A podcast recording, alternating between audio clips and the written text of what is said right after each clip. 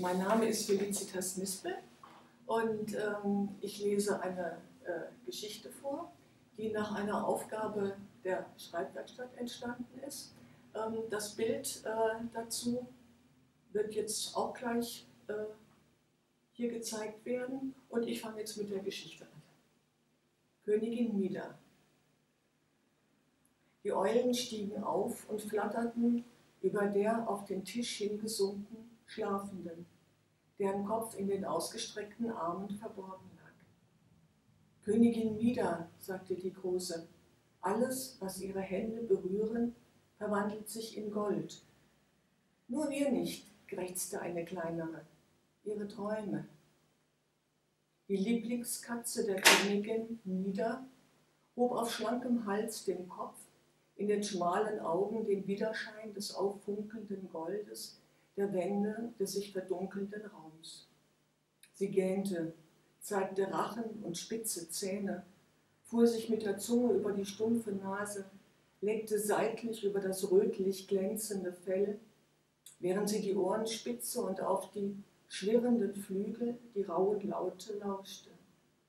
Dann richtete sie sich auf, krümmte den Rücken, spreizte die Krallen, wendete sich und schritt langsam mit hoch erhobenem zuckenden Schwanz auf den Tisch zu, sprang mit einer blitzschnellen Wendung hinauf, näherte sich der Schlafenden. Mit runden, sanften Pfoten spielte sie mit dem Stoff des Ärmels über den das gelöste Haar der Königin fiel. Sie berührte die Hand, von der der Verband abgeklitten war. Die Finger zitterten und bewegten sich jäh im Schlaf. Über den Körper der Katze lief ein Schauer. Goldglanz wie über die Ufer tretendes Wasser sickerte in das gesträubte Fell vom Kopf bis in die bebende Schwanzspitze. Nida schüttelte sich, schnüffelte kurz an dem von ihrem Körper niederrieselnden Goldstaub, streckte und dehnte sich dann, stieg über die Ärmel der Hingestreckten und legte sich schwer in deren Nacken.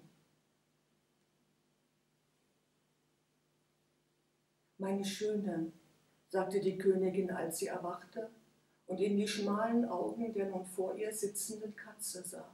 Nieder, meine Schöne, und ihre Augenlider zuckten. Ihr Blick glitt seitlich, als sie das Fell des Tieres streichelte, über den Rückenstrich und das feine Korn des Goldes spürte, das funkelte und blitzte zwischen ihren Fingern. Und ihre Hand wurde hart und fuhr wie eine Harke über die Hinterhand der Katze, dass glitzernde Steinchen auf den Boden fielen, niederzischend herumfuhr, zubiss, sich aus dem Griff der Finger windend vom Tisch glitt und verschwand.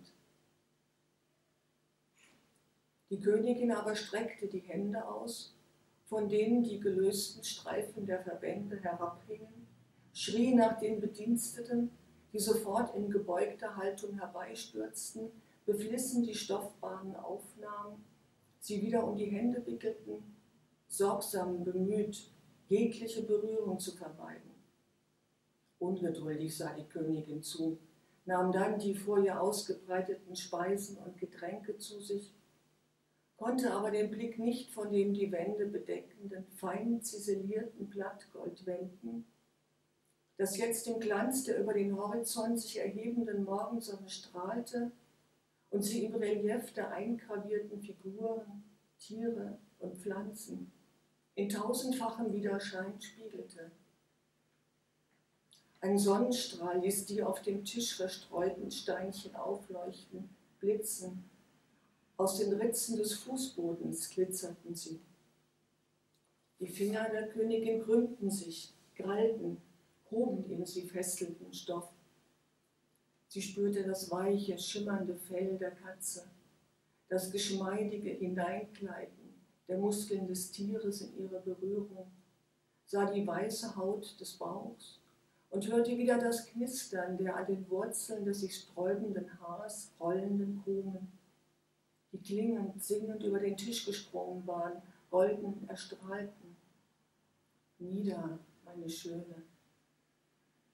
Ihre Hände verkrampften sich schmerzhaft. Sie erhob sich, trat vor den Tisch, winkte dem Diener, der sich gebeugt näherte. Sie ging auf ihn zu, er wich zurück. Steh, herrschte sie ihn an und höre. Ihren Kopf nah an seinem Ohr flüsterte sie. Sein Nacken sank tiefer. Sein Blick haftete am Boden. Rücklings schritt er zur Tür, zögerte kurz in deren Rahmen und verschwand. Rastlos wanderte die Königin durch den Raum. Die Sonne zog ihre Bahn, Kerzen erhellten die sich verdunkelnden Nischen, warfen flackernde Schatten in den unruhigen Glanz der Wände. Kühle zog in Midas Leib, und fröstelnd wandte sie sich zum Tisch, um den Heizern zu läuten. Da lag es, das Fell, das der Diener lautlos hineingetragen und dort ausgebreitet hatte. Nieder, flüsterte die Königin, nieder, meine Schöne, riss die Verbände von ihren Händen, in Fetzen hingen die Stoffstreifen über ihre Arme, die sie ausbreitete und in den rötlich schimmernden Flor grub. Die Finger krampften sich um das zarte Haar, das nicht in weiches Muskelspiel sich schmiegte, sondern hart auflag, so dass die Krumen des Goldes ihre Handflächen ritzten. Die Königin streckte sich aus, ihre Wangen erglühten, auf Goldvlies gebettet. Im Dunkel des Raums stiegen flattern die Eulen auf, schüttelten das Gefieder. Königin Mida, lachte die Große, alles, was sie berührt, alles wird Gold. Wir nicht, krächzte die Kleinere, nicht wir. Ihre Träume,